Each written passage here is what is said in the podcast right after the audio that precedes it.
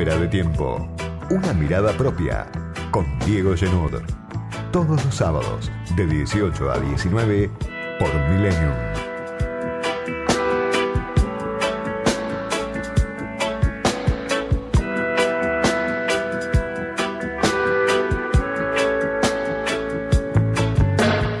Semana corta esta que se fue, pero que alcanza para comprimir en unos pocos días todos los dilemas del presente, en especial del gobierno del Frente de Todos, la fuerza a la que le toca gobernar, este raro peronismo, este peronismo que sufre el poder, que sufre la falta de dólares, que sufre la tasa de inflación más alta en décadas y que en pocos días nada más evidenció una vez más que tiene demasiados problemas todavía sin resolver.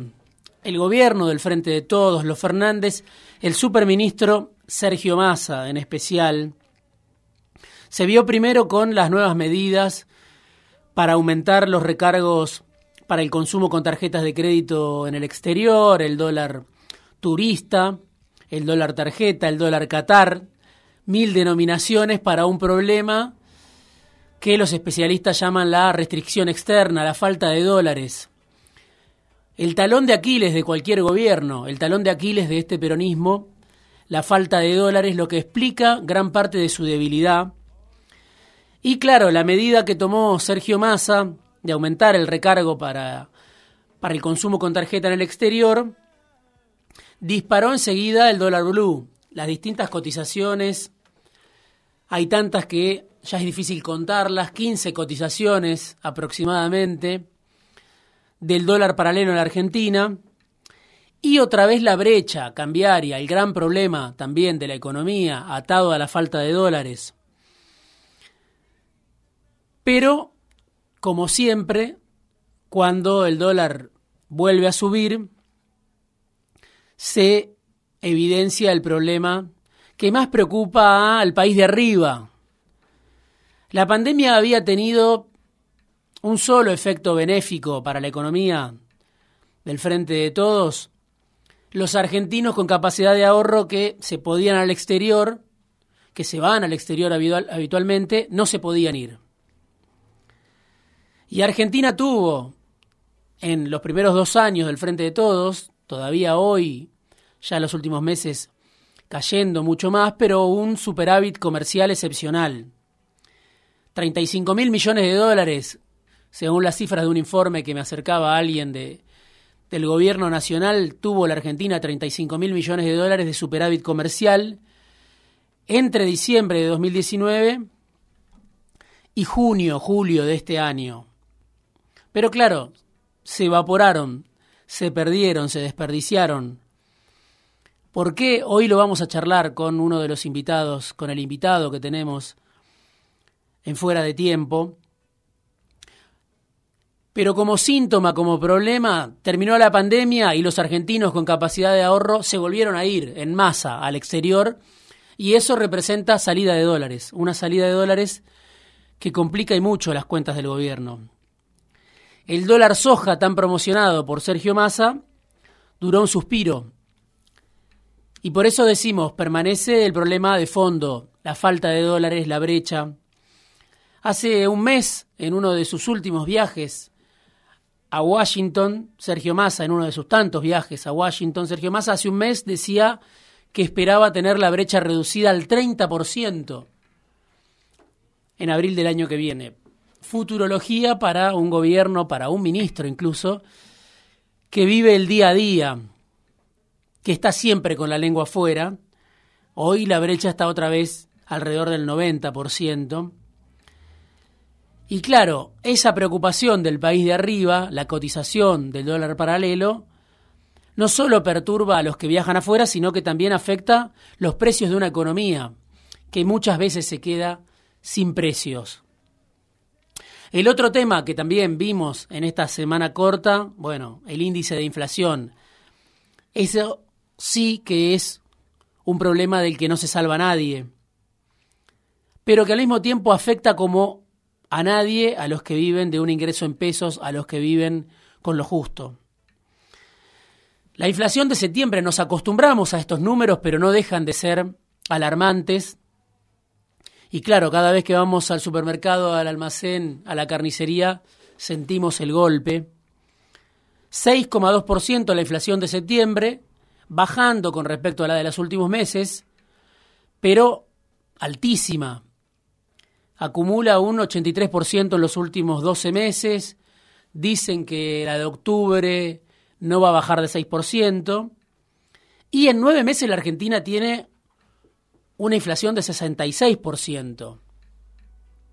Números que hace décadas, insisto, no se veían en un país de alta inflación. Según el presupuesto que se tiene que discutir en el Congreso, que envió Sergio Massa al Congreso, la inflación va a terminar en 95% este año, esperan bajarla al 60% el año que viene. Otra vez, futurología en un país que vive el día a día, para un ministro que vive el día a día. Pero esos números de inflación obviamente tienen rubros donde se sienten mucho más, el rubro de los alimentos, sin duda, con remarcaciones dos veces por semana, que mandan las alimenticias a los comercios, a los kioscos, y además que pega en los grandes centros urbanos, donde está concentrada la Argentina, donde se concentra la mayor parte de la población.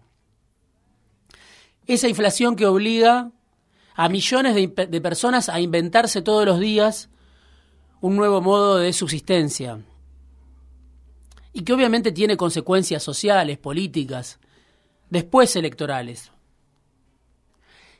Y en ese contexto de una inflación que sigue descontrolada, cuando más allá está por cumplir 75 días de gestión, se habla otra vez de distintos caminos para salir de este laberinto. Se habla con fuerza de un plan de estabilización, de un shock, de un ajuste mayor ahora mismo,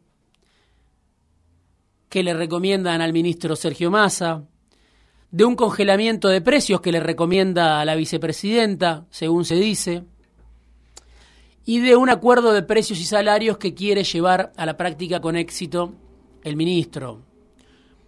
Lo que viene fracasando, obviamente, en la Argentina de manera recurrente, el acuerdo de precios y salarios. Se habla de un plan austral, se habla de un plan real.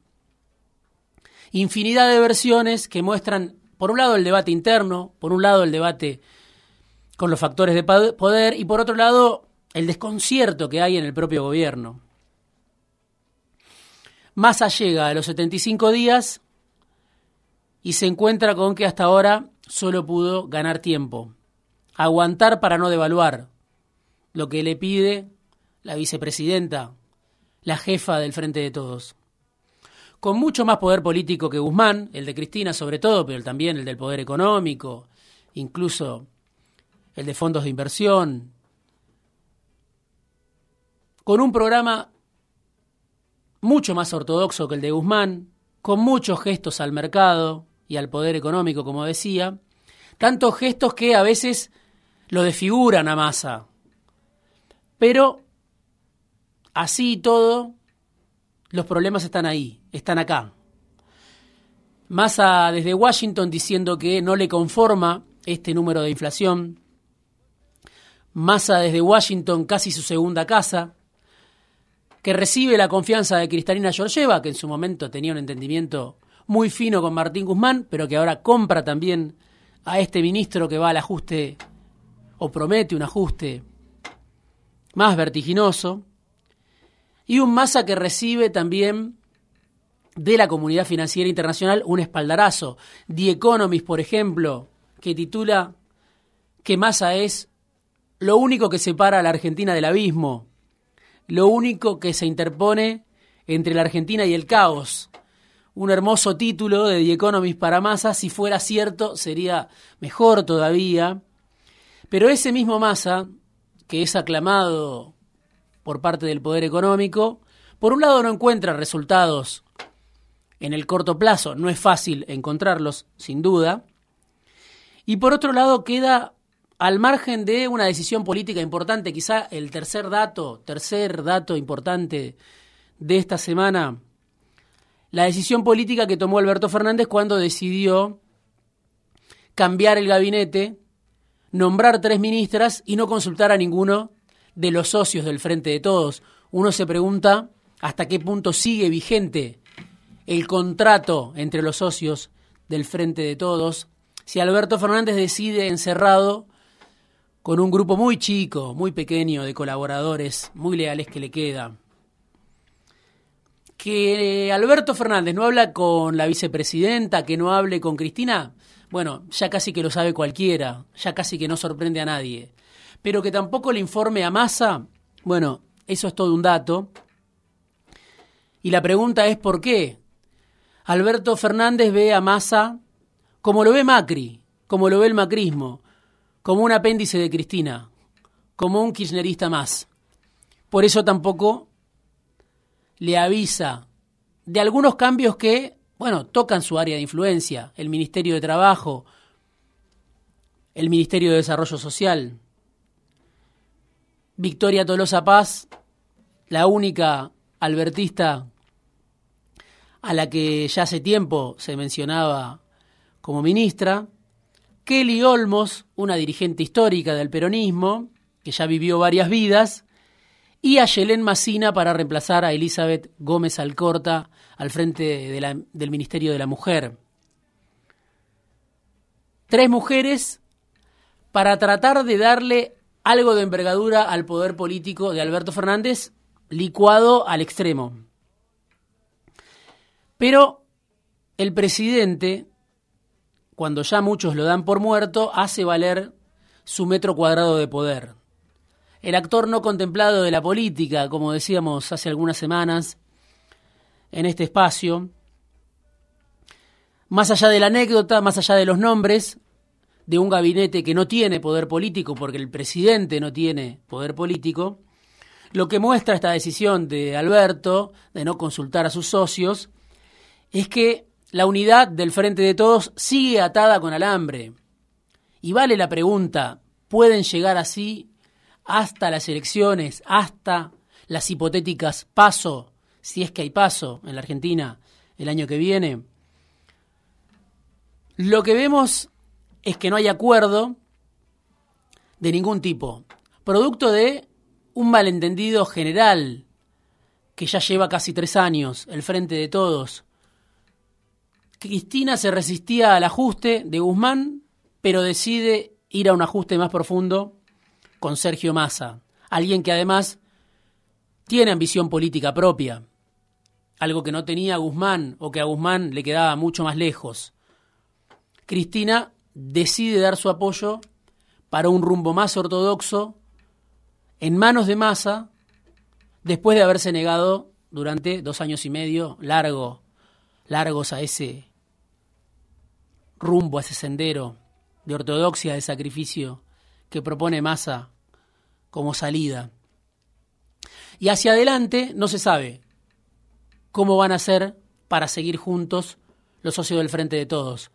Cuando decimos hacia adelante, decimos el lunes no se sabe cómo van a seguir en los festejos del 17 de octubre, con actos separados, con discursos separados, con pensamientos encontrados. Y después del lunes, cuando puede ser que haya algún cimbronazo en esta unidad maltrecha, viene el debate de fondo por las PASO.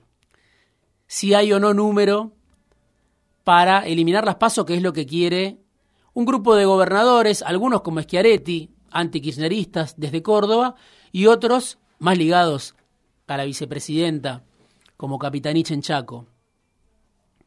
No se sabe, por supuesto, cómo llega al frente de todos porque no se sabe cómo sigue la economía, hasta cuándo se aguanta un escenario como este de altísima inflación, de la inflación más alta en décadas, hasta cuándo aguanta la paciencia social, hasta cuándo se evitan cualquier tipo de desborde, hasta cuándo es posible que el polvorín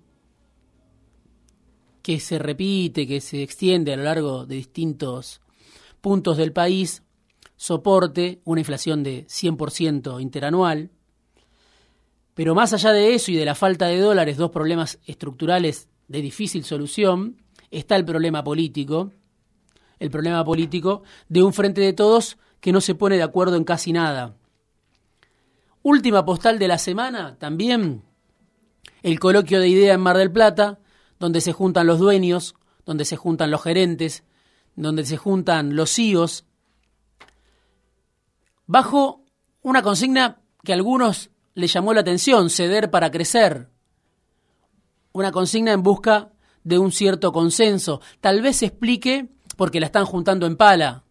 Las empresas, como lo dijo a su manera Gabriel Rubinstein, el fiscalista Gabriel Rubinstein, viceministro de Massa, cuando fue al Congreso, lo decíamos acá, lo recortábamos acá, lo rescatábamos, y dijo, bueno, hay algo que está adelantado en esta Argentina trazada, son los márgenes empresarios, exorbitantes, se explican, entre otros motivos, por las listas de precios, por las remarcaciones permanentes que hacían reír a Federico Brown hace algún tiempo en un coloquio, en un encuentro de AEA. E Pero gran parte de la dirigencia política, en especial la oposición reunida en Mar del Plata, en este coloquio de idea, ese pequeño mundo de afinidades, ¿no? Sobre representado, como siempre digo, también dueños del poder, dueños del segundo de publicidad, que transmiten en continuado una manera de ver la Argentina.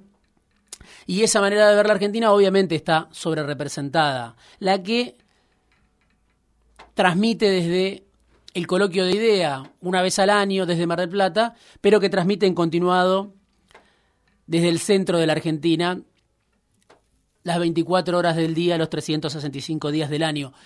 ¿Qué hubo de novedad? Muy poco. Juan Carlos Torre, el autor del libro bestseller Diario de una temporada en el quinto piso. Sebastián sería un empresario importante que vive en el exterior. Y como parte de esa sociabilidad que se pudo ver en el coloquio de idea, también se agregó esta vez algún encuentro en Chapatmalal, donde estaban los hombres de Macri, Pancho Cabrera, Dante Sica, Hernán Lacunza, el exministro que tiene mejor relación no solo con Macri, sino también con Larreta, con Vidal. Ahí estaba Andreani, estaban directivos de Ternium como Martín Berardi lo contaba Francisco Jueguen en, una nota interesante en La Nación, políticos, empresarios de la oposición, con muy poco de novedad, una vez más mostrando esa afinidad, esa intimidad entre el poder económico y la oposición, pero de fondo el problema es que no hay salida virtuosa para la Argentina que viene, con o sin el frente de todos que Macri sigue recorriendo el espinel del poder, hablando con el manual del shock, prometiendo nuevos sacrificios, lo mismo que propone Javier Milei. El imperativo de centro se repite pero con poco rating, esta idea de ceder para crecer, algunos abanderados del consenso, pero claro, un consenso que en apariencia se contrapone a lo que propone Macri, que dice quiero hacer lo mismo, pero más rápido, quiero pasar por arriba de los que se opusieron a mi rumbo de gobierno, pero sin embargo, ese imperativo de centro, ese ceder para crecer, ese consenso que se repite y se repite, incluso en boca de empresarios, de CEOs, de gerentes, después de este tobogán en el que vienen cayendo los ingresos desde hace siete años en la Argentina, después de estos niveles de inflación, después de esta caída monumental del salario real, todo consenso se diga como se diga después de esta brutal transferencia de ingresos que empezó durante los años del macrismo, pero continúa durante la gestión del Frente de Todos, todo consenso es en el fondo una rendición. Editorial, análisis, conversaciones, entrevistas, fuera de tiempo, con Diego Genud.